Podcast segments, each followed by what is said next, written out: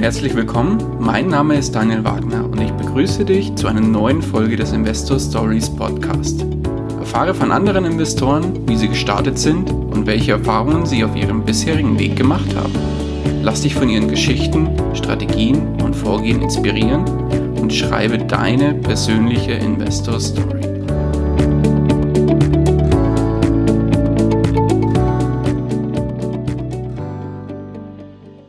Bevor wir zur eigentlichen Podcast-Folge kommen, möchte ich dir noch kurz unseren Werbepartner vorstellen.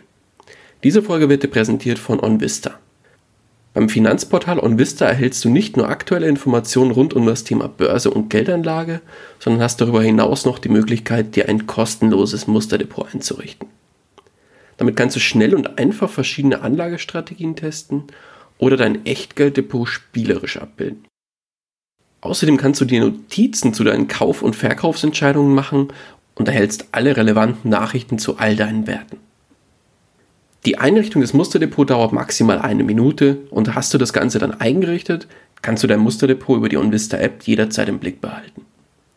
Den Link zur Einrichtung des Musterdepots findest du unter www.investor-stories.de slash onvista oder im Blogbeitrag zu dieser Folge.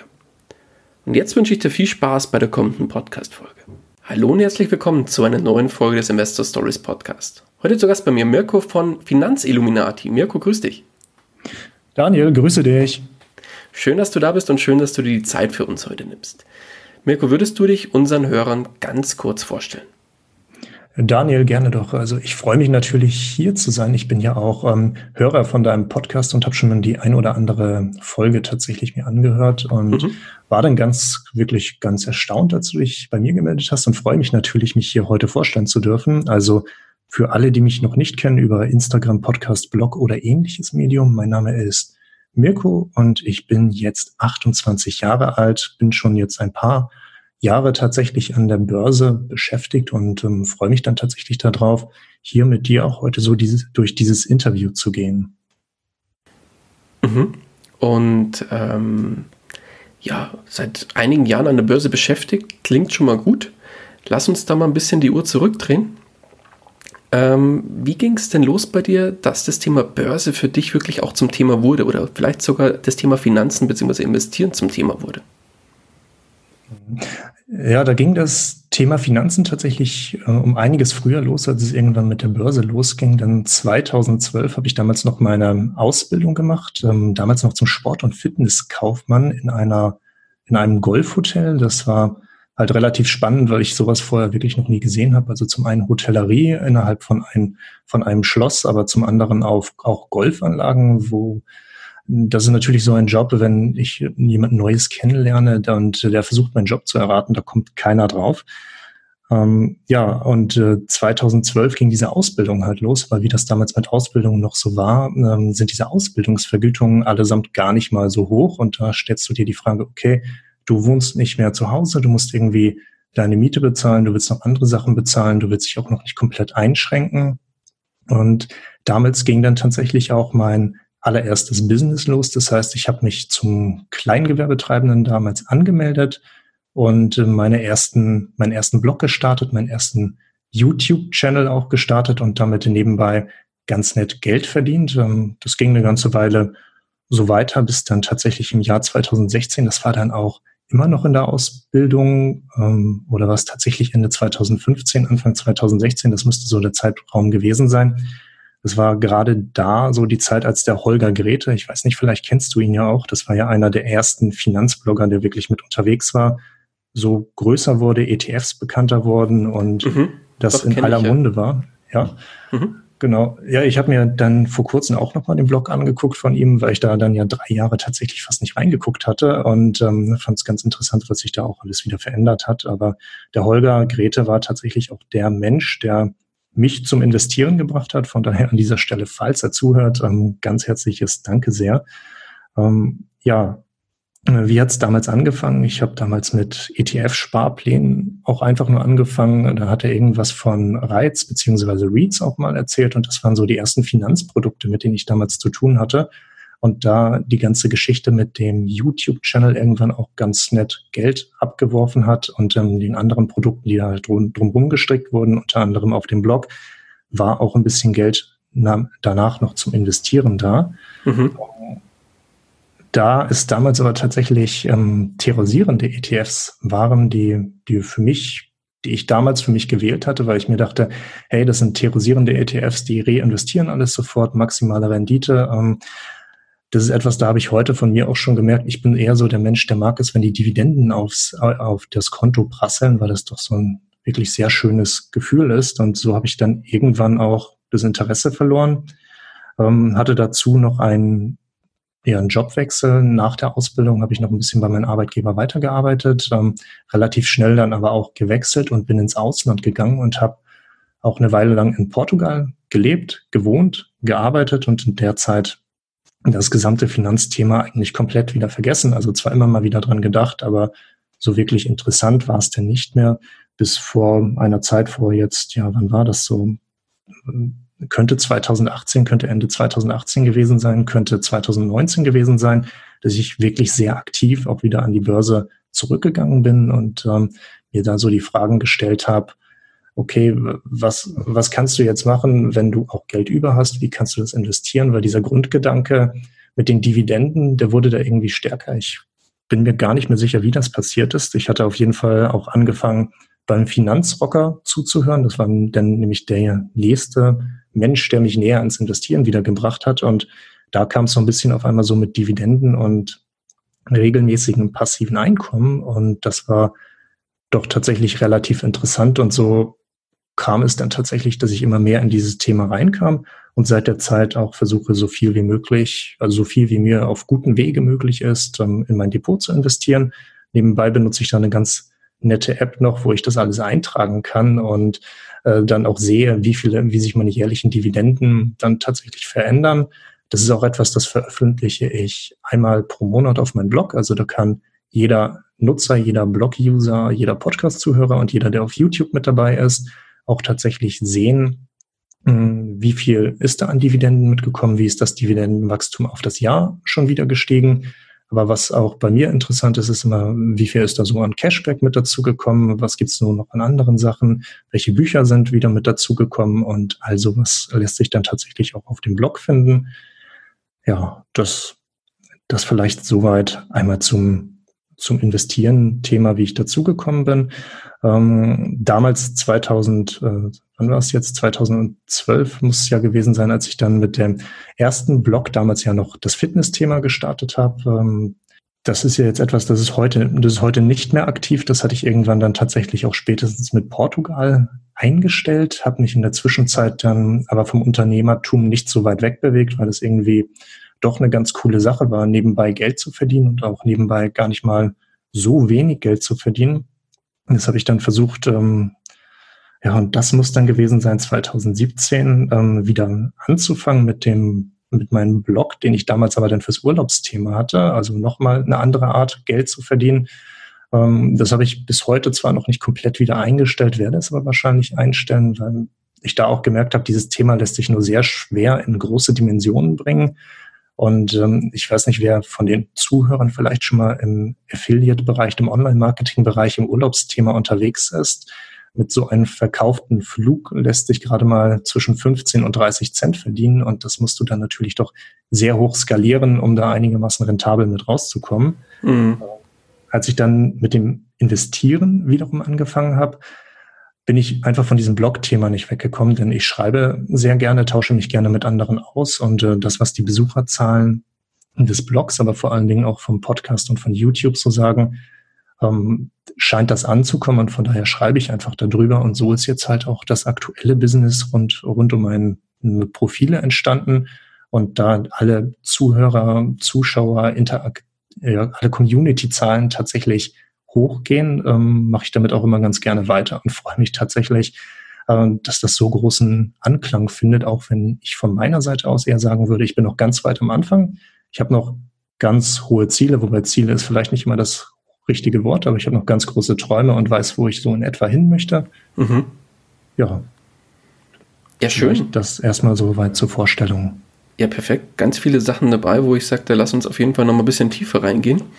Ähm, jetzt habe ich jetzt ein paar Sachen aufgeschrieben. Das erste war natürlich, dass du 2012 dein erstes Business dann gestartet hast, dein Side-Business. Ähm, was war denn da so der Ursprungsgedanke, warum du das gemacht hast? War das so, das Geld aus, den, aus der Ausbildung reicht mir nicht und ich will einfach mehr und ich will da auch mehr Geld haben, um das ausgeben zu können, weil du ja gesagt hast, du hast dann irgendwie dann auch angefangen, ein bisschen ETF-Sparpläne auch zu machen. Aber da war mir jetzt der Gedanke noch nicht so ganz klar.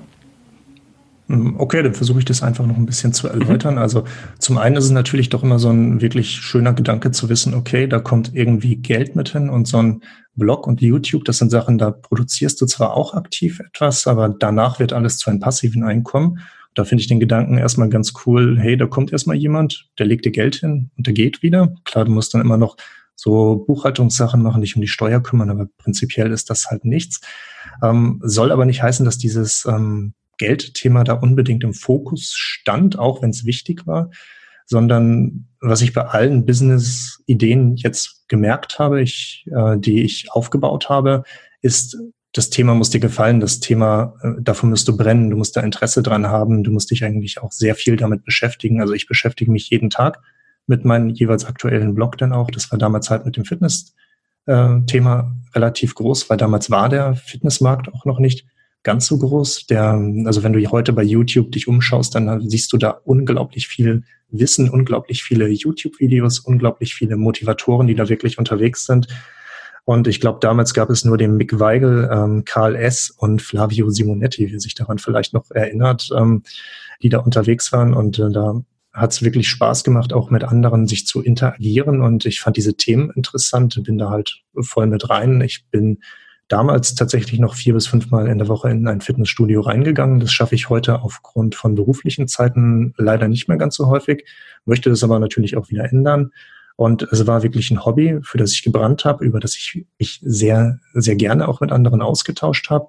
Und entsprechend musste es, also hätte es tatsächlich irgendwann eh zum Business werden müssen, weil die Gewinn, die Gewinnabsichtsziele daraus sehr einfach abzuleiten gewesen wären und da quasi ein Geldvorteil für mich da wäre. Also es ist möglich, damit Geld zu verdienen, ohne dass irgendjemand anders davon Schaden nimmt, ähm, war es so eine Sache, die dann automatisch entstanden ist. Mhm. Und ähm, was hat dich dann dazu bewegt, dass du sagst, und jetzt muss ich aber auch einen Teil von meinem Geld irgendwo investieren, beziehungsweise eben, weil du gesagt hast, über den Holger Krete bist du aufmerksam geworden. Ich glaube, aber Sendepot hieß sein Blog oder heißt sein Blog und äh, hast dann angefangen, da wirklich auch Geld beiseite zu legen und zu investieren. Hm, ja, genau, beim Holger, das ist der Blog Sendepot, den ich damals, glaube ich, auch komplett durchgelesen habe. Also jeden einzelnen Artikel hatte ich mir angeschaut. Er ist, glaube ich, auch mit einer der ersten Leute gewesen, die das per Podcast noch mit dazu gespielt haben. Zumindest war ich damals ganz irritiert, was das denn auf einmal ist. Ähm, ja, wie bin ich dadurch dann zum Investieren gekommen? Also ich habe ja schon am Anfang gesagt, ich habe meine Ausbildung in der Hotellerie gemacht. Ähm, wer sich diese Gehaltsvergleiche, die ja mehrmals pro Jahr tatsächlich veröffentlicht werden, mal anschauen, der sieht, Hotellerie ist jetzt nicht unbedingt ähm, das, was am besten bezahlt. Das ist leider so. Da hatte die Branche damals nicht so viele Vorteile. Das ändert sich inzwischen auch relativ stark, weil viele Hoteliers mit dabei sind, ähm, das tatsächlich zu machen. Nicht zuletzt der Marco Nussbaum aus Hamburg von den Price Hotels. Also vielleicht hat da auch schon mal der ein oder andere übernachtet der vor ein paar, ja, inzwischen doch vor ein paar Jahren wirklich mal gesagt hat und damit die ganze Branche geschockt hat, er verdoppelt die Azubi-Gehälter und das ist natürlich eine richtig harte Aussage gewesen.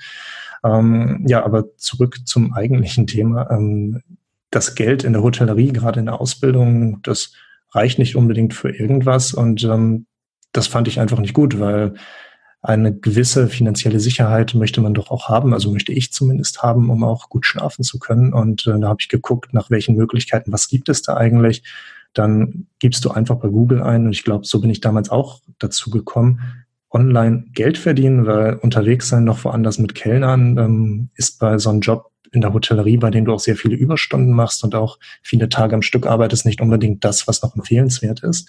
Also habe ich geguckt, was ich online machen kann, weil ich dafür auch ein Händchen habe zumindest ich, ich davon ausgehe, dass ich davon Händchen habe. Vielleicht sieht das jemand anders ja immer anders. Ähm, nur ist meine Selbsteinschätzung da halt gerade so. Ähm, Ja, und äh, so habe ich das irgendwann mal gegoogelt, ähm, bin anfangs bei Online-Umfragen, die ich nebenbei auch immer noch mache, äh, hängen geblieben, habe da damals auch wirklich alle alle Umfragetools mal getestet und ganz viele inzwischen auch für suboptimaler behalten. Bin da bei drei Tools inzwischen ähm, hängen geblieben, die ich auch immer mal wieder zwischendurch ganz gerne mache, um da ein paar Euro mit nebenbei zu verdienen. Aber das ist natürlich immer aktive Arbeit gewesen. Und als ich dann das erste Mal, und das muss eine Google-Anfrage gewesen sein, von passiven Einkommen gehört habe, fand ich diese Idee halt gut. Also, wie vorhin schon mal gesagt, es kommt jemand, er legt dir Geld hin, er geht wieder. Ähm, besser geht's ja gar nicht. Und ähm, da zumindest bei mir das, Inventi äh, das Investieren ähm, ein ähnliches Glücksgefühl auslöst wie ein Konsumkauf, ähm, ist das gleich doppelt gewonnen. Mhm. Okay. Und dann hast du quasi mit ETFs angefangen. Richtig, genau. Das war ja das, was der Holger damals sehr viel erzählt hat. Er hatte von ETFs gesprochen, dann hatte er gesprochen, wann darüber gesprochen, wann es sinnvoll ist, tatsächlich auf Einzelaktien eventuell auch zu gehen, äh, wann ETFs sinnvoller sind und ähm, dass doch für die meisten ETFs auch wirklich sinnvoller sind. Diese Argumente konnte ich damals nachvollziehen, ähm, auch wenn mein Wissensstand damals noch nicht ganz so groß war. Da habe ich es halt einfach mal ausprobiert, weil das ist so auch immer der das, was ich jeden mit auf den Weg gebe, der mich tatsächlich fragt, ähm, soll ich damit anfangen oder nicht? Ähm, klar, ist immer deine persönliche Entscheidung. Ich habe bei vielen Sachen gemerkt, einfach anfangen und der Rest kommt von selber. Und ähm, so haben sich die ersten Sparpläne dann quasi von selbst ausgeführt. Mhm. Perfekt. Und ja, lass mal so ein bisschen aufs Heute schielen, weil du sagst dir selber, du bist dann weg von, oder ja, was heißt weg von den ETFs, zumindest auf eine andere Strategie mit Fokus gewechselt und zwar auf die Dividendenstrategie, soweit ich das jetzt rausgehört habe. Was war dafür der Anlass? Ja, Dividendenstrategie, also ich kenne das Wort, ich mag das Wort nicht so unbedingt, ähm, weil es gefühlt den, er gefühlt doch eher aussagt, ähm, dass Dividenden sind alles und alles andere ist nichts. Und dieses Wort ist gerade für Einsteiger vielleicht nicht ganz optimal, weil bei Aktien, du weißt es ja selber, wenn die Kurse nach unten gehen, ist das auch nicht schön. Dann nutzen dir die schönsten Dividenden auch nichts. Nichtsdestotrotz finde ich Dividendenwerte sehr schön, weil es für mich auch äh, rein vom, rein vom Kopf her eine ganz wichtige Sache ist, zu sehen, dass da Geld reinkommt dass ich dann auch wieder gezielt in Aktien reinstecken kann, die, die, die zu dem Zeitpunkt unterbewertet sind. Das ist aktuell in meinem Portfolio doch wirklich sehr viel, was in Richtung Hochdividendenwerte geht, also auch höhere Ausschüttungen hat. Einiges, was dazwischen liegt und ähm, dann kommt so von den ganz kleinen Dividendenwerten eigentlich erstmal gar nichts bis dann irgendwann auch die großen Player, sowas wie Amazon, Google, PayPal, das sind so, also das soll jetzt keine Anlageberatung sein, aber das sind so Werte, auf die setze ich, weil ich da noch ganz große Wachstumspotenziale bei diesen Aktien sehe. Mhm. Also du mischt quasi auch so ein bisschen Wachstumstitel bei, sage ich mal, oder?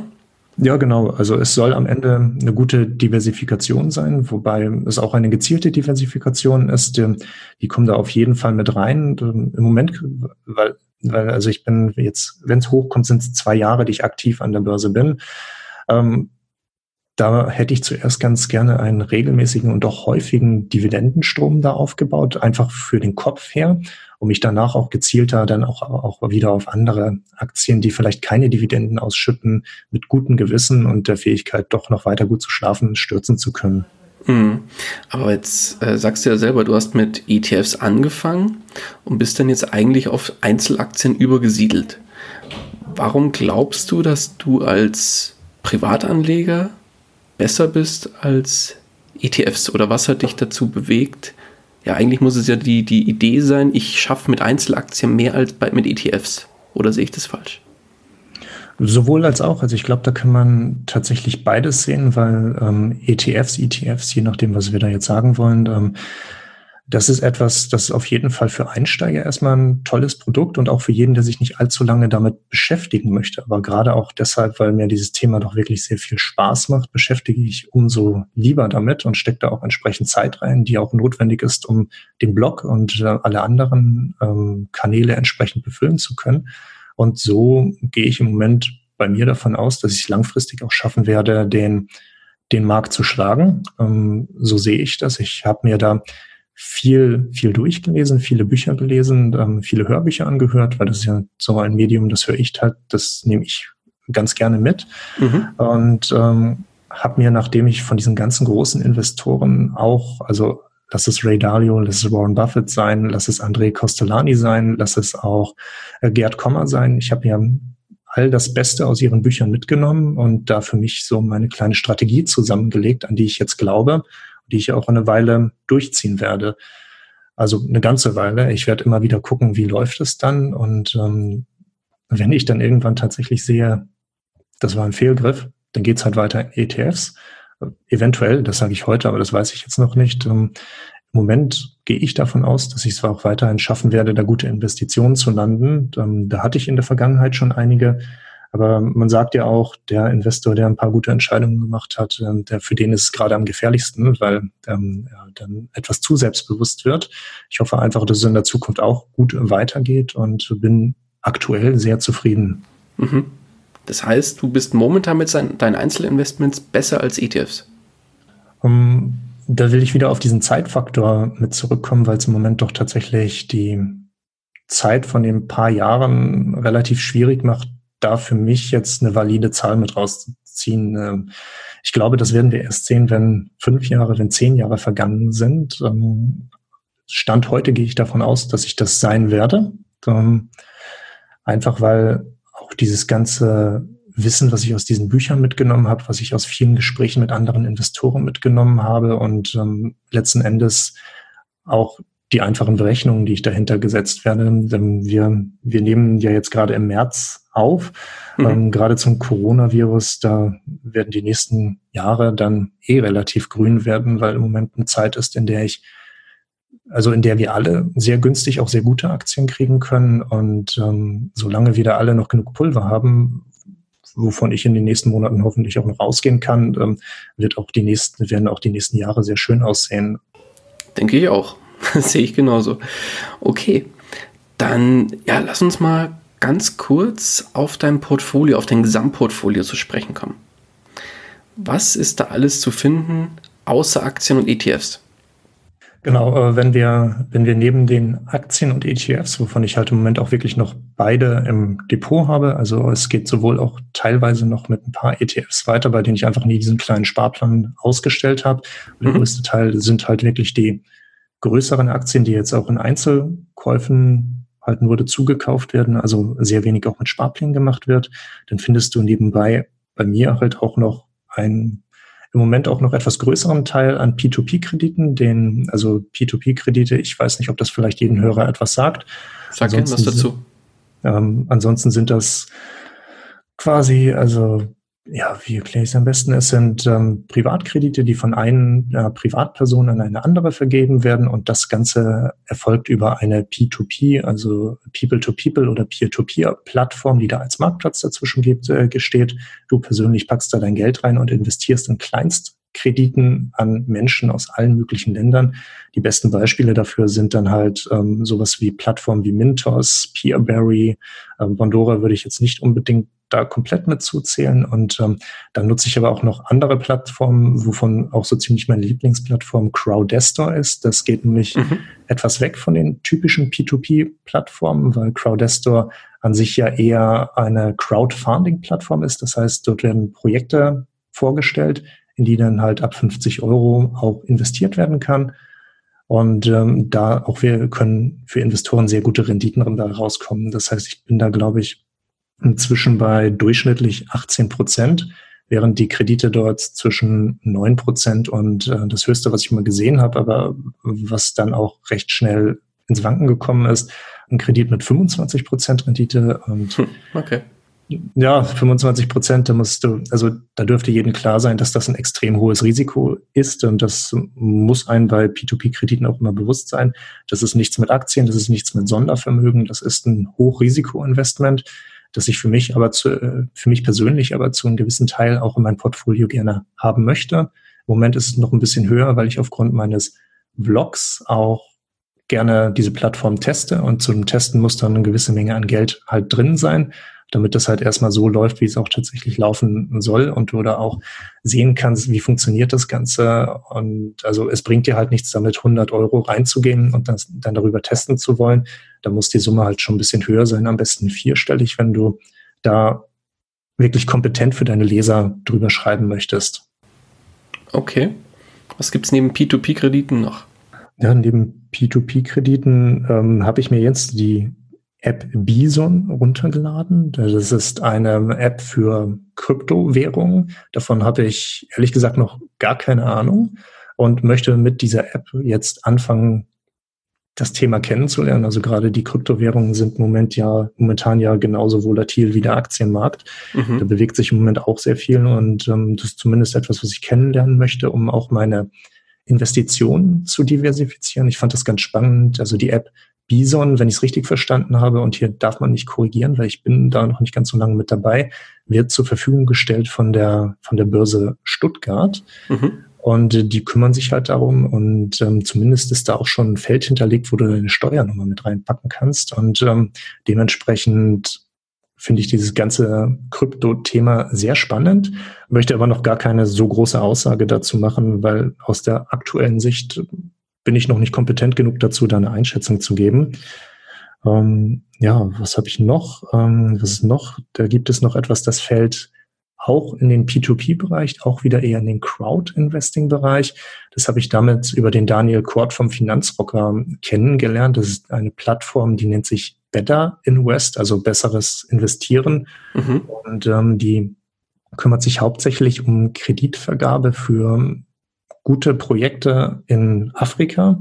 Also ich glaube, es ist so gut wie alles in Afrika. Ich habe da jetzt zwar auch schon nachhaltige Projekte gesehen in Deutschland, aber das meiste ist tatsächlich in Afrika. Und ähm, wenn ich das vergleiche mit anderen P2P-Plattformen, kriegst du da zwischen vier und sieben Prozent. Äh, ist lange her, dass ich da drauf geguckt habe, aber das war es halt damals. Ähm, darum soll es in dem Fall aber gar nicht gehen, weil 2010 und jetzt greifen wir ein bisschen weiter in die Vergangenheit zurück. Da haben wir damals noch in meiner allerersten, damals auch schulischen Ausbildung einen Verein gegründet. Den gibt's heute noch. Da darf auch gerne jeder spenden, der noch nicht gespendet hat. Der nennt sich Tansania Zukunft durch Sonne. Ist ein ehrenamtlicher Verein, der inzwischen halt aus Lehrern und Schülern besteht und all denen, die dem Verein halt noch treu geblieben sind. Und damit haben wir, damit haben wir damals ähm, zuerst eine Schule in Afrika gebaut, also genauer gesagt in Tansania. Das ist der Südosten von, von Afrika, liegt, äh, liegt an Kenia, liegt direkt am, direkt am Meer. Ähm, und da waren wir in der Nähe des Kilimanjaros, also ein sehr hoher Berg in Afrika, haben eine Schule gebaut, haben zwei Jahre später eine äh, eine Photovoltaikanlage gebaut und zwei Jahre nochmal später eine Wasserversorgung und dementsprechend angezogen hat mich ja diese Plattform Better West, die ich so aber erstmal zu P2P zuordnen würde, eher, wobei eher in den Crowd-Investing-Bereich, ähm, mit aber auf jeden Fall geringeren Renditen, weil da auch tatsächlich nicht nur die Rendite mitspielt, sondern auch der, der, der nachhaltige Aspekt. Mhm. Also so ein bisschen nachhaltiges Investieren, kann man sagen. Ja, auf jeden Fall. Also ich finde die Plattform interessant, weil es mal was anderes ist, weil wenn wir investieren, dann sehen wir halt Geld und Geld soll sich vermehren, aber mit Geld kannst du auch sehr viel Gutes tun, ähm, so wie zum Beispiel Bill Gates, Bill Gates und Melinda Gates mit ihrer Stiftung. Und ähm, damit will ich nicht erst anfangen, wenn ich ganz viel Geld habe, sondern wenn ich da jetzt schon ein bisschen was machen kann. Wobei letzten Endes ich verdiene damit auch Geld, aber wenn ich jetzt schon ein bisschen was machen kann nebenbei, dann ist das eine ganz schöne Sache. Definitiv, bin ich voll bei dir. Ja, schöne Sache. Lass mich mal kurz überschlagen. Du hast ETFs, Aktien, P2P und Cloud Investing in, äh, Investments und einen kleinen Teil Krypto. Oder bist du bei Krypto noch nicht dabei aktiv? Ähm, doch, doch. Ähm, die, die App bietet dir so einen kleinen Bonus. Also ich wurde damals eingeladen und ähm, wenn du da eingeladen wirst, dann kriegst du einen kleinen Bonus auf deine erste, ähm, tatsächlich auf deine erste Einzahlung von, ich glaube, ab 50 Euro musst du einzahlen und dann so habe ich ein paar Euro da halt reingelegt, einfach um ein Gefühl dazu für bekommen, ähm, wie verhält sich Krypto, wie verhalten sich Kryptowährungen, was passiert mit denen, ähm, wie verändern die sich, ähm, wenn sich sonstige Marktgelegenheiten verändern. ich habe noch keinen Zusammenhang so wirklich festgestellt, aber es ist halt etwas, wo ich gerne ein Gefühl für kriegen möchte. Okay, dann lass uns mal jetzt von oben drauf schauen. Wie viel Prozent steckt in welchem Bereich? Ja, wenn ich dir das sagen könnte, ich habe jetzt einen, einen neuen Laptop und ähm, der hat Portfolio-Performance noch nicht mit drauf und an den alten komme ich im Moment nicht mehr ran. Von daher kann ich es dir tatsächlich nicht genau sagen. Ich kann dir eine Schätzung geben, wenn das für, wenn das im Moment für die Hörer interessant ist. Ja, lass mal dicken Daumen machen. Ja, dann fangen wir erstmal andersrum an. Das werden, also Krypto kannst du vernachlässigen, das ist nicht mal, das ist nicht mal ein Prozent. dann sind bestimmt zwischen 10 und 15 Prozent das, was im Moment in P2P steckt, ähm, was ich gerne auf 5 Prozent reduzieren möchte, weil es natürlich wirklich das Hochrisiko-Investment in meinem Portfolio ist. Mhm. Ähm, und dann kommen tatsächlich schon die, also dann kommen von der Größe von unten nach oben die ETFs, die halt teilweise noch mit drin sind. Da bin ich ganz, ähm, ganz klassisch aufgestellt. Also das ist ein MSCI World müsste das sein oder ist es ein FTS, FTSI ist das, glaube ich, tatsächlich sogar. Irgendwas ist dann noch auf die Emerging Markets mit drauf und ähm, ich glaube, ich habe noch einen, aber ich müsste auf meinen Blog gucken, um zu wissen, welcher das ist. Nee, alles gut. Und das, das war es dann tatsächlich auch schon. Und, ähm, da habe ich im Moment auch nicht so einen großen Fokus mit drauf. Das läuft halt einfach mit nebenbei, ähm, auch, auch um im Portfolio zu sehen, wie verhält sich das Ganze, weil ich halt doch alleine durch den Blog da häufiger raufgucke und wirklich versuche im Moment durch die Investitionen auch Gefühle dafür zu bekommen, also ein Gefühl für die Veränderungen zu bekommen. Und dann kommt natürlich schon dieser große Anteil an Aktien, wovon ein gewisser Anteil dann auch noch Reiz, REITs, ähm, je nachdem, wie, wie ihr es aussprechen mögt, äh, sind. Also alles, was so ins, in den Immobilienbereich mit wirklich schön hohen Dividenden geht. Und die Aktien und ETFs kriegst du die prozentual auseinander? Aktien und ETFs, ähm, ja, das wird so, das wird, na, was wird das sein? 90, 10? Also mehr als 10 Prozent machen die ETFs auf keinen Fall aus. Also wenn jetzt 10 bis 15 im P2P stecken, wie viel machen dann die Aktien? Dann sagen wir mal 85 Prozent sind Aktien und ETFs und mhm. davon 90, 10 ungefähr, oder? Richtig, ganz genau. Mhm, okay, verstanden. Ja, sehr schön. Bist du ja schon mal ganz gut dabei. Gibt es sonst noch irgendwelche Anlageklassen, jetzt neben den Kryptos, weil du sagst, Kryptos findest du ganz spannend und willst dich damit mal beschäftigen? Gibt es andere Anlageklassen, die du auch noch interessant findest und für dich noch eine Option sind? Und zweite Frage, gibt es Anlageklassen, wo du sagst, nee, da will ich auf gar keinen Fall investieren, weil das ist zu heiß oder das findest du, da willst du nicht hin? Sowas gibt's ähm, natürlich auch, wobei ich würde nie sagen, ich will da unbedingt nie investieren. Es gibt immer noch so diesen ganz großen Block. Ich gucke jetzt gerade aus dem Fenster und was sehe ich? Ich sehe ein Haus. Es gibt diesen Block von Immobilien, über den ich im Moment so gut wie gar nichts weiß. Ich habe schon viele Podcasts darüber gehört, unter anderem auch bei dir. Ähm, das ist aber so ein Thema, das ist so unglaublich weg, äh, also weit weg von mir im Moment. Ähm, das ist dass ich da im Moment und auch die nächsten Jahre nicht dran, nicht dran denke. Zuerst gehen die Aktien wahrscheinlich noch ein bisschen mit höher und äh, dann mache ich mir irgendwann nochmal Gedanken darüber. Im Moment ähm, sind das so die Anlageklassen, auf die ich schaue, auf die, also alle, die jetzt genannt sind, sind die mhm. Anlageklassen, auf die ich schaue, auf denen ich gerne weitermachen möchte. Und dann geht's halt schon wieder in Richtung aktive Anlageklassen, weil das ist einfach meine Zeit mit meinem Business nebenbei, das im Moment halt einfach aus aus dem Blog besteht, es besteht aus YouTube, es besteht aus dem Podcast, es besteht aus den diversen Social Media Kanälen, von denen Instagram auch der Hauptkanal ist. Über den haben wir uns ja auch angeschrieben mhm. und kennengelernt. Da sind es inzwischen 5200 Personen, die sich anschauen, was ich da täglich poste. Und ich finde die Zahl jeden Tag wieder Sehr cool. erstaunlich ähm, und darf aufgrund dieser Menge von, äh, von Community, die da ist, ähm, für die wir jetzt im Übrigen auch eine Facebook-Gruppe zusammen mit ein paar anderen Investoren von Instagram gegründet haben. Ähm, ja. Äh, für die sind wir auch da, da, aber ich darf halt jeden Tag auch mit all, also mit vielen von denen sprechen, weil viele Fragen kommen rein, auf die Stories wird geantwortet, auf die Posts wird geantwortet. Es entstehen Diskussionen und genau das ist ja das, wofür ich auch in Social Media Kanälen da bin, weil ich mir zum Stand Punkt heute und wahrscheinlich aber auch nie einbilden möchte oder werde, dass, ähm, dass ich alles über Aktien weiß, weil dem, dem wird nie so sein und deshalb freue ich mich tatsächlich über jede, jede neue Ansicht, die ich da kennenlernen darf. Okay, dann hast du vorhin so schön gesagt, du hast sehr, sehr viele Bücher auch gelesen. Gib uns doch da mal einen Einblick, beziehungsweise gib uns doch da mal die ein oder andere Empfehlung, die vielleicht auch für unsere Hörer ganz interessant sein könnte, wo du sagst, die haben dich auf jeden Fall weitergebracht. Ja, ich mache jetzt nebenbei mal meinen Blog auf, weil ich mhm. habe auf den eine Liste über alle Bücher, die, die ich gelesen habe. Die packe ich da regelmäßig rein. Okay. Und da es einfach ähm, doch eine ganze Menge an Büchern ist, also ich versuche pro Monat zwei neue Bücher mit dazu zu nehmen, entweder als Hörbuch, was mir persönlich lieber liegt. Ähm, bestimmt sind 60 Prozent der Bücher, die ich halt lese, höre, auch Hörbücher und der Rest ist halt Papierbuch oder dann auch irgendwann auch digital, weil das mit dem Papier muss jetzt auch nicht unbedingt immer mehr sein. Und ähm, so sind einige Bücher mit dazugekommen, die auch alle dann auf dem Blog zu finden sind. Und ich versuche dir jetzt mal so die, die für mich interessantesten Bücher zu nennen. Ähm, okay, ähm, wir fangen einfach mal mit dem Buch an, was für mich deshalb interessant ist, weil ich auf dieser Unternehmerebene halt auch unterwegs bin. Mhm. Und das ist eindeutig das Buch ähm, von Elon Musk, nämlich äh, wie Elon Musk die Welt veränderte. Das ist seine Biografie. Ähm, die erzählt die gesamte Geschichte über Tesla, PayPal, SpaceX, Elon Musk als Person, was er durchmachen musste und äh, was alles mit dazugehört. Das war so ziemlich mit das spannendste, interessanteste Buch, das ich seit einer ganzen, ganzen Weile gelesen habe. Und nachdem ich auch tatsächlich sehr motiviert war mit ähm, meinen privaten Unternehmungen, also mit meinen nebenberuflichen Unternehmungen noch stärker weiterzumachen. Und ähm, das ist ein super interessantes Buch. Ich hatte Tesla und Elon Musk vorher gar nicht so stark auf dem Schirm. Hätte ich damals zu Zeiten des Buchs mal Tesla-Aktien gekauft, dann hätte ich jetzt sehr viel Geld, weil damals standen sie noch bei 180 Euro. Äh, das war noch, das war noch relativ günstig.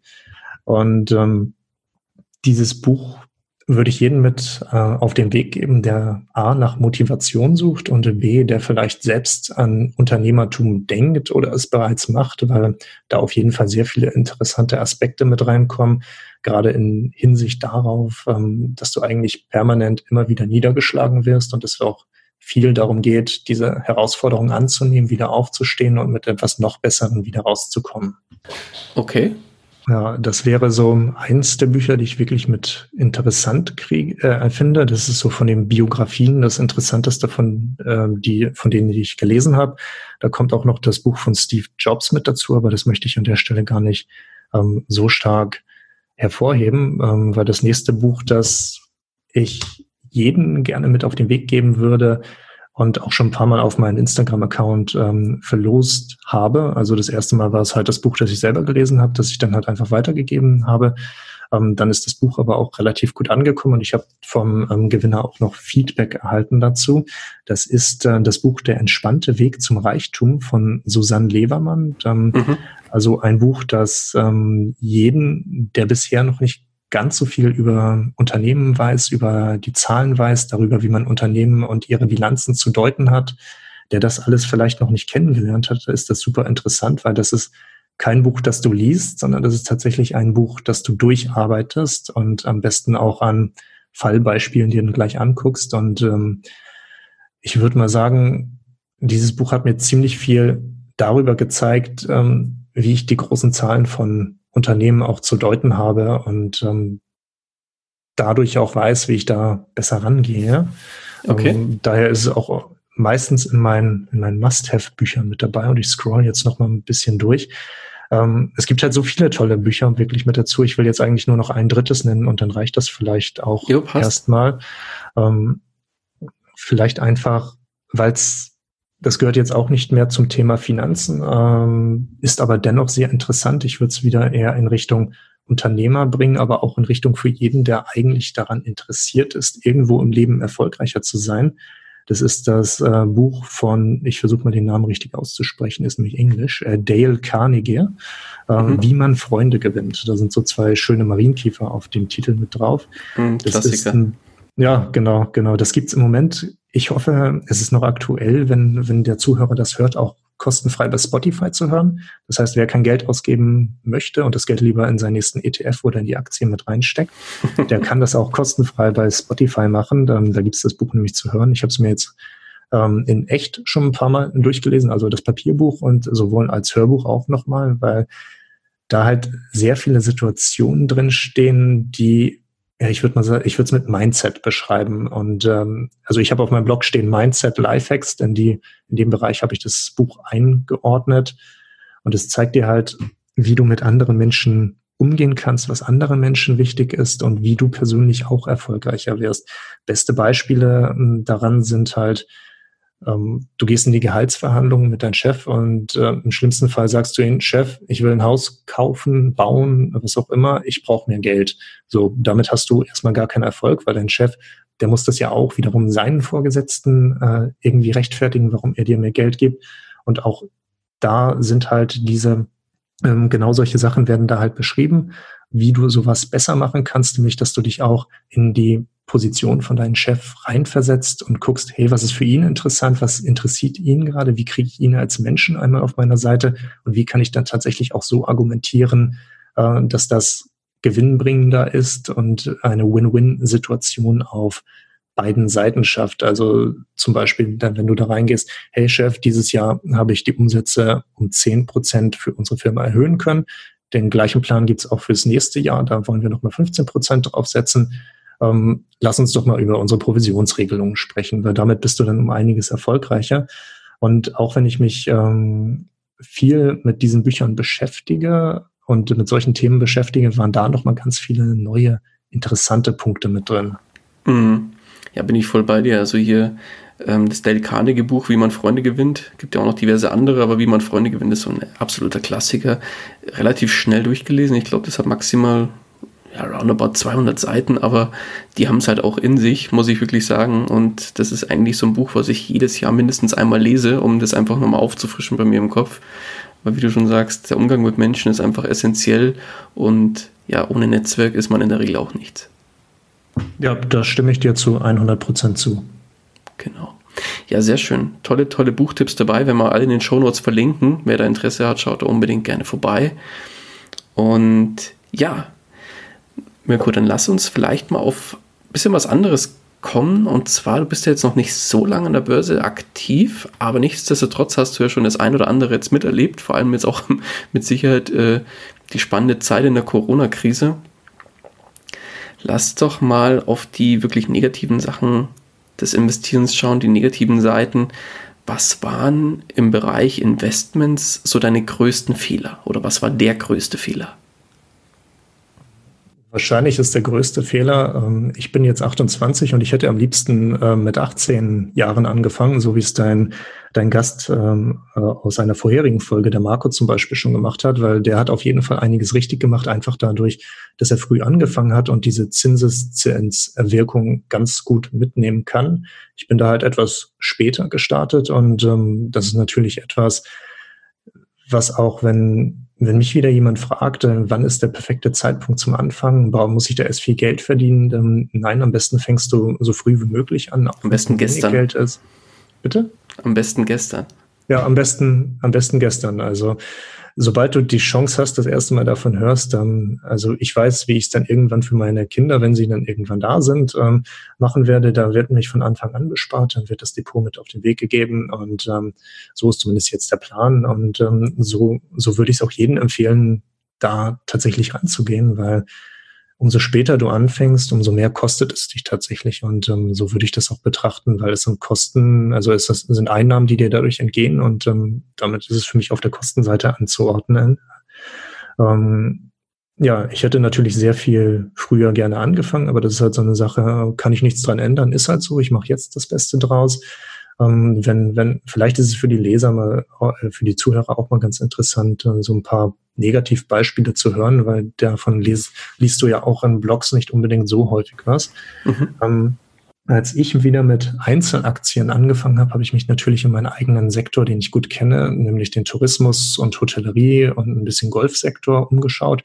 Ähm, Golf lässt sich knicken, da gibt es nicht ganz so viele Unternehmen und das, was da ist, ist nicht besonders spannend. Tourismus und Hotellerie wird da schon einiges spannender.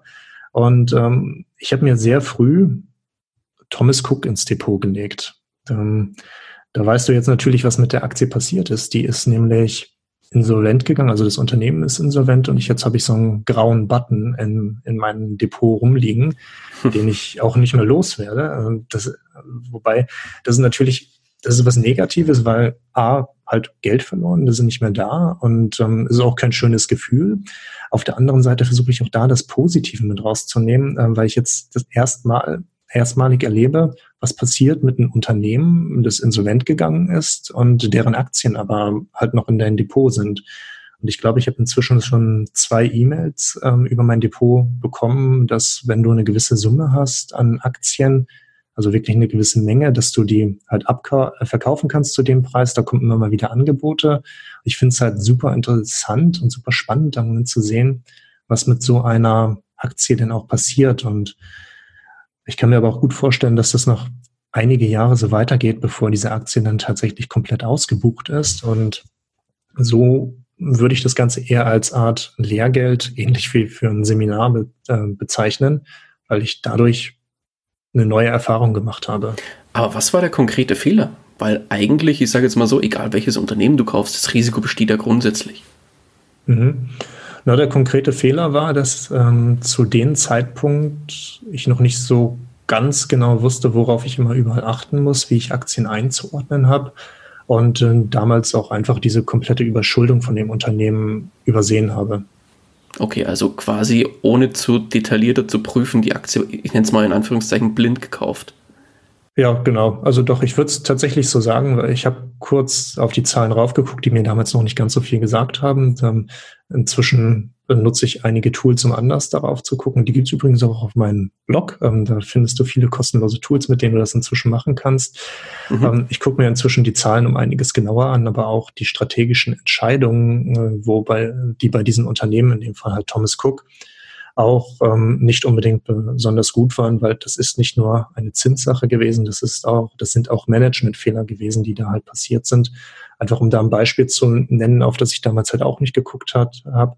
Es wurde noch eine komplette Reisebürokette damals gekauft in einer Zeit, in der alle anderen Anbieter immer mehr in Online investieren und ihre Reisebüros eigentlich runterdrehen. Mhm. Und ähm, ja, von daher war das eine, äh, ja, es war ein blinder Kauf und das war ein Fehler. Das mache ich nicht nochmal. Ähm, das ist somit eins der negativen ähm, Erlebnisse, die ich bisher mit der Börse tatsächlich gemacht habe. Wobei die mich auch nicht daran aufhalten, schön weiter zu investieren und auch nicht davon abhalten, auch zu aktuellen Zeiten in Tourismus zu investieren. Mhm. Ja, finde ich aber gut, dass du auch äh, in den negativen Sachen das Positive siehst. Aber lass uns auch mal zum Positiven übergehen. Was waren die größten Erfolge oder, oder auch vielleicht auch der größte Erfolg? Das ist eine gute Frage, weil ich mir die bisher, bisher noch nicht gestellt habe. Ähm, hätte ich damals mein Gefühl gefolgt, ähm, was das Portemonnaie damals aber auch nicht ganz mitgemacht hatte und ein bisschen was in Tesla investiert, dann würde ich dir das heute als größten Erfolg nennen. Aber Tja, hätte, hätte. nicht so ist, genau, hätte, hätte Fahrradkette, bringt uns an der Börse nicht weiter. Ähm, ich für mich äh, sag mir zumindest, ähm, okay, du kriegst dadurch ähm, besseres Gefühl, du bekommst diese Situation mit und einfach dadurch, dass ich auf dem Schirm habe, bekomme ich mehr mit, wie Börse funktioniert. Ähm, das Unternehmen, das bei mir am meisten im Plus ist, ist im Moment immer noch Apple. Das waren Kurse weit unter 200, zu denen ich damals gekauft habe und ähm, das ist halt sowas, was im Moment mit der, am höchsten mit dabei ist. Ich weiß noch nicht, ob ich das unbedingt als Erfolg nennen kann, weil ich investiere langfristig. Ähm, also meine Aktien sollen sehr, sehr lange bis zum Lebensende vielleicht auch bei mir bleiben. Und ich glaube, nach zwei Jahren, ähm, lass zwei Jahre sein, ist es sehr, sehr, sehr schwierig, da zu sagen, dass das schon eine gute Entscheidung war. Das kann ich jetzt noch nicht sagen. Was auf jeden Fall eine gute Entscheidung und auch ein Erfolg ist, dass ich habe dir erzählt und damit auch den Zuhörern allen erzählen dürfen, ähm, dass dass ich schon mehrere Business-Ideen hatte. Das eine war halt mit Fitness. Das hat super, super gut damals auch funktioniert und für meine damaligen Verhältnisse sind da auch gute Ergebnisse bei rumgekommen. Ähm, dann hatte ich es damals ja nochmal probiert mit der Urlaubsseite, die sich mehr oder minder gerade mal selber gerechnet hat, ähm, was jetzt dann halt, ich würde es weder als Erfolg noch als Misserfolg ansehen. Es ist eine Erfahrung, die ich gemacht habe und jetzt gibt es halt äh, die Möglichkeit über Instagram und Blog. Das ist halt das nächste Business, das jetzt halt bei mir ist und das läuft immer besser an. Immer mehr Leute finden das wirklich interessant, was ich natürlich auch sehr interessant finde, dass sich wirklich jemand dafür interessiert, was ich zu sagen habe, welche Meinung ich habe und ähm, die Community auch so gerne mit mir diskutiert. Ähm, das ist für mich der, der größte Erfolg, den ich tatsächlich habe. Mhm. Also so Aufbau der, deines jetzigen Business so ein bisschen. Richtig, genau. Aufbau des Business, ähm, Aufbau der Community, weil die Community ist das Business. Also wir sind alle zusammen. Ich gebe etwas, die Community gibt etwas, also, also sei es einfach nur dass, dadurch, dass sie ähm, ein Follow dalassen oder dass sie tatsächlich auch sagen, hey, diesen Artikel finde ich super interessant. Oh, was ist das? Das ist ein P2P-Anbieter, Crowdester. Okay, lese ich mal durch. Oh, und du hast sogar noch einen Bonuslink für mich. Okay, dadurch kriege ich ein Prozent, aber du bestimmt auch. Na, dann klicke ich da mal drauf. Und ähm, so geht es wirklich um die Community, die dahinter ist. Mhm. Schöne Sache. Lass uns die Uhr mal ein bisschen vordrehen, Mirko.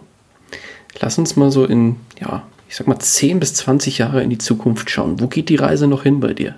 Ähm, das ist, das ist natürlich so eine Sache. Ähm, also ich höre ganz, ganz häufig, äh, ich muss mir Ziele setzen. Das ist eine Sache, die ich für mich persönlich gar nicht mache, weil ich sehe mein, mein aktuelles Geschäft. Ich habe so in etwa eine Vorstellung, die mir aber sehr schwer zu definieren fällt, wo ich in der Zukunft sein möchte.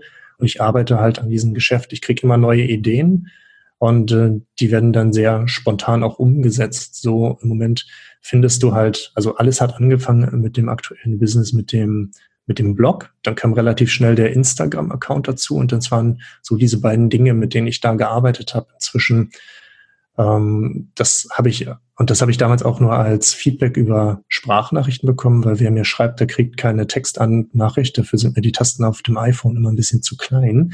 Ähm, der kriegt eine Sprachnachricht zurück. Dann, da habe ich das Feedback bekommen, du hast eine total angenehme Stimme, der ich auch gerne zuhöre. Mach doch mal einen Podcast.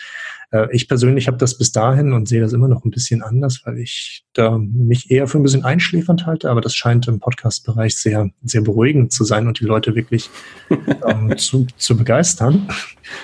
Ja, so scheint es ja irgendwie tatsächlich zu sein. Und äh, so ist dann irgendwann auch der Podcast entstanden. Ähm, dadurch, dass ich früher schon mal YouTube gemacht habe, finden sich ähnliche und gleiche Inhalte dann auch auf dem YouTube-Channel. Also da gibt es natürlich auch ein bisschen was Visuelles, aber nicht ganz so viel. Ähm, ich versuche so bestmöglich visuell darzustellen, aber auch einfach da noch mehr Leute in die Community ähm, integrieren zu können. Dafür gibt es halt den YouTube-Channel.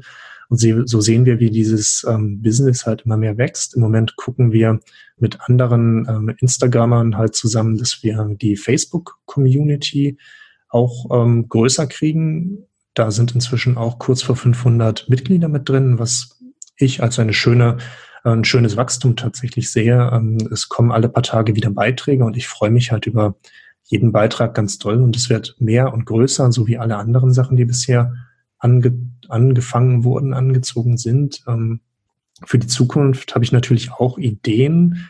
Ich möchte es noch nicht unbedingt als Plan definieren, weil dafür äh, müsste ich auch einen Zeitplan wahrscheinlich dahinter setzen und das kann ich im Moment einfach nicht machen. Ich möchte natürlich gerne auch noch in den Bereich der E-Books gehen, der Hörbücher gehen, der Print-on-Demand gehen und dahingehend äh, weitermachen, weil irgendwie scheint mein Schreibstil ja zu gefallen, zumindest ein paar Leuten, ähm, die mich immer wieder auf den Blog kommen. Es ist eine relativ hohe Anzahl an Personen, die den Blog tatsächlich wieder besuchen. Also das kann mir mein Statistikprogramm da rausholen und ähm, das finde ich dann ganz gut. Und äh, so will ich das natürlich auch mal ausprobieren. Wie ist das, Bücher zu schreiben, E-Books zu machen, ähm, tatsächlich auch irgendwann vielleicht ein Hörbuch daraus zu machen. Und da aber auch das YouTube-Format und das Erklärformat ganz gut ankommt, ähm, gucke ich mir auch immer mehr die Plattform Udemy an. Also Udemy eine Plattform, auf der es sehr viele Kurse gibt, Online-Kurse, Videokurse, die du dir angucken kannst und relativ günstige Preise erwerben kannst.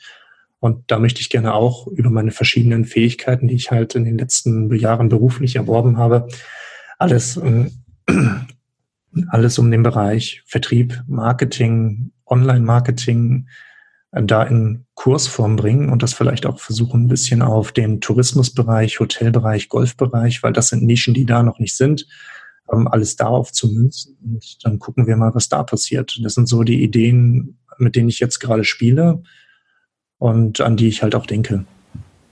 Okay, klingt spannend. Halt uns da oder halt mich auf jeden Fall auf dem Laufenden. Da bin ich wirklich sehr, sehr gespannt drauf. Lass uns mal auf ein anderes Thema zu sprechen kommen, mein Guter, und zwar dem Thema finanzieller Neustart. Jetzt ja, bist du ja schon oder hast schon gut Fahrtwasser aufgenommen auf deiner finanziellen Reise. Jetzt stell dir aber mal vor, du bist morgen eine andere Person. Diese Person ist ja finanziell noch komplett bei Null. Das Einzige, was du hast, ist ein ja, äh, Angestelltenjob, der mit ungefähr 1500 Euro im Monat netto belohnt wird. Und zusätzlich hast du dir bereits 10.000 Euro auf die hohe Kante sparen können. Netzwerk ist bei Null, was aber nicht bei Null ist, ist dein heutiges Wissen, das du dir bisher aufgebaut hast. Und als diese Person müsstest du jetzt finanziell neu starten. Was würdest du tun? Okay, ähm, das ist natürlich eine ganz interessante, eine ganz interessante Frage. Ähm, gut auch, dass ich meinen Wissensstand mitnehmen darf, weil dann, äh, dann kann ich hoffentlich relativ zügig damit starten. Ansonsten müsste ich nämlich hoffen, dass ich zufällig meinen oder deinen, äh, meinen Blog oder deinen Podcast finde, um mir dieses ganze Wissen anzueignen. Ähm, ja, was würde ich machen? Ich würde mir so schnell wie möglich wieder ein Depot tatsächlich anlegen, eröffnen, um investieren zu können, um wieder in Aktien reingehen zu können. Das würde ich wieder machen. Wahrscheinlich ähm, direkt aber auch mit Aktien starten und ETFs erstmal beiseite lassen, wie ich es eigentlich auch schon am Anfang gesagt habe. Und ich würde zusehen, dass, ähm, dass ich ein Business, also wenn ich mein aktuelles Wissen dahin mitnehmen darf, mein Business ganz schnell wieder aufbaue, egal in welche Richtung, irgendwas, was mir Spaß macht, irgendwas, was mir zu dieser Zeit des damaligen Neustarts dann halt besonders gut gefällt, dass ich da wieder anfange, was zu machen. Am besten natürlich aus dem Online-Bereich, weil das wird wahrscheinlich auch dann immer noch das sein, was mich am meisten interessiert. Und ähm, wahrscheinlich würde ich tatsächlich so vorgehen, wie ich es im Moment plane. Also da ich im Moment nichts habe, was ich, was ich wirklich bereue und viele Ziele habe, auf die ich mich noch sehr freue, beziehungsweise Ziele will ich es ja nicht nennen, aber viele Dinge habe, auf die ich mich sehr freue. Ähm, ja, von daher wird es doch wohl sehr ähnlich sein. Dass du quasi deinen Weg genauso weitermachst wie jetzt. Solange mir nichts Besseres einfällt, auf jeden Fall. Also okay, also wenn ich, also ansonsten, wenn ich das höre, ähm, wo bin ich da? Dann natürlich gibt's dann halt auch im Angestelltenverhältnis, wenn ich da mal da in dem bleiben möchte, so wie ich es halt im Moment jetzt auch bin, natürlich würde ich da schauen, meine, meine Einnahmen nach oben zu kriegen, aber ich denke mal, das will jeder von uns. Ähm, prinzipiell bin ich mit, mein, mit meinem Weg, den ich im Moment begehe, aber doch wirklich sehr zufrieden. Okay, sehr, sehr gut. Freut mich ja. Gibt ja selten Leute, die sagen, ich bin so wie es aktuell ist, einfach zufrieden. Das ist doch auch mal eine schöne Antwort. Ja, besser geht's bestimmt immer, nur ähm, das kommt doch alles mit der Zeit. Also natürlich wünsche ich mir auch bei meinen ähm, bei meinem Podcast, YouTube, Social Media Kanälen, ein Blog, alles was da ist. Ähm, natürlich hätte ich es lieber, dass eine Million Leute das lesen, als vielleicht 10.000 Leute, die das lesen. Aber da ich überall ein Wachstum sehe und positives Feedback bekomme, ähm, bin ich da ganz zuversichtlich. Also ich glaube vom Mindset her auch nicht, dass es scheitern könnte. Und mhm. ähm, ich glaube, das ist eine ganz gute, ganz gute Voraussetzung dafür. Dann lass uns langsam zum Ende kommen. Die Stunde haben wir gleich oder bald geknackt pass auf, jetzt kommt ein Einsteiger zu dir und sagt, Mirko, klingt alles plausibel mit Aktien, ETFs an der Börse. Gib mir doch mal einen Rat mit auf den Weg. Ich will heute noch anfangen. Was kann ich tun? Okay, ähm, ich glaube, der einzige Rat, der mir da tatsächlich einfällt, ist, fang an. Einfach mal anfangen. Also ähm, ich weiß, es ist auch gerne so, informier dich erstmal, aber solange er interessiert ist, soll er ein Depot eröffnen, sich ein bisschen umgucken, was es da gibt, und dann parallel anfangen, sich zu informieren. Und ähm, solange er einigermaßen in die Richtung Sparpläne dann vielleicht geht, ist das ganz interessant. Ich komme ja jetzt aus dem Vertrieb, also ähm, ich werde dir nie, und das mache ich auch nicht auf Instagram, nie eine Empfehlung geben, einfach nur, wenn jemand fragt nach einer Empfehlung, sondern ich stelle dir erstmal ganz viele andere Fragen. In welcher Situation bist du als diese Anfängerperson dann gerade? Äh, wie ist deine aktuelle Situation? Wie sind zum Beispiel Einnahmen? Ist das Geld, dass das das wirklich überbleibt? Wo sind deine Ziele? Wo ist dein Anlagehorizont? Wo möchtest du eigentlich hin? Ähm, hast du finanzielle Ziele für die Zukunft? Also willst du dir vielleicht ein Haus kaufen? Hast du Kinder? In welcher Situation bist du das? Also durch das Fragenkarussell müssen wir erstmal durch und ähm, danach würden wir weitersehen. Ja, klar.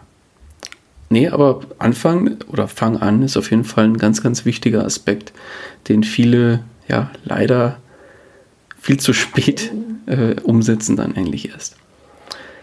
Okay, mein Guter. Dann würde ich sagen, machen wir hinter dem ganzen Haken dran. Und eine Frage hätte ich noch. wenn dich einer unserer Hörer erreichen will, wie kann man dich am besten erreichen?